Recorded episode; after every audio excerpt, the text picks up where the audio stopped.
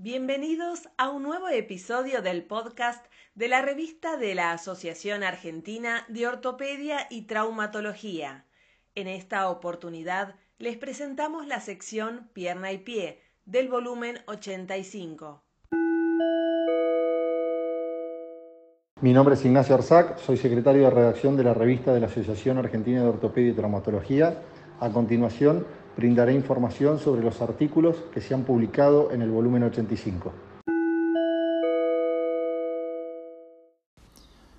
Comparación de los resultados de la artroplastía total de tobillo en pacientes menores de 55 y mayores de 55 años, presentados por los doctores Villena, Sotelano, Conti, Parise, Santini Araujo, Carlucci, Doso y Carrasco, todos pertenecientes al Hospital Italiano de Buenos Aires.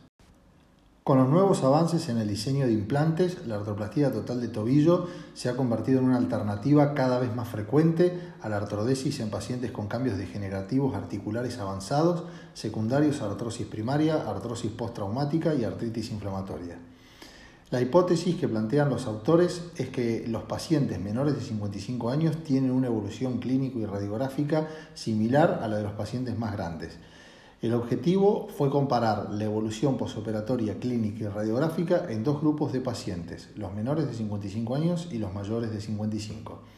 La serie quedó conformada por 31 pacientes que fueron operados con una prótesis total de tobillo marca íntegra. Estos se dividieron en dos grupos, menores de 55 y mayores de 55 años.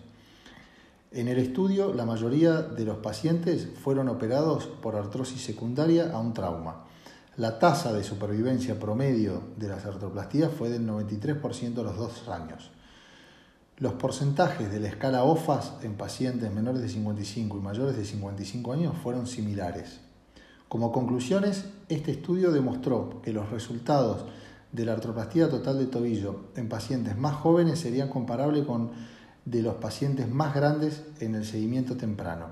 Las revisiones fueron similares en ambos grupos hubo más reoperaciones en los pacientes menores de 55 años, estas cirugías se realizan para prolongar la vida útil de la prótesis.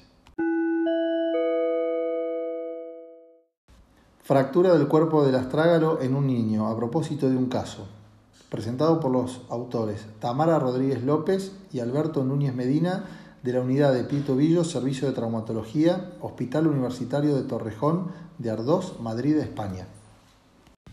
Las fracturas de astrágalo son extremadamente raras en la infancia, debido a la inmadurez ósea y a la mayor laxitud del pie infantil.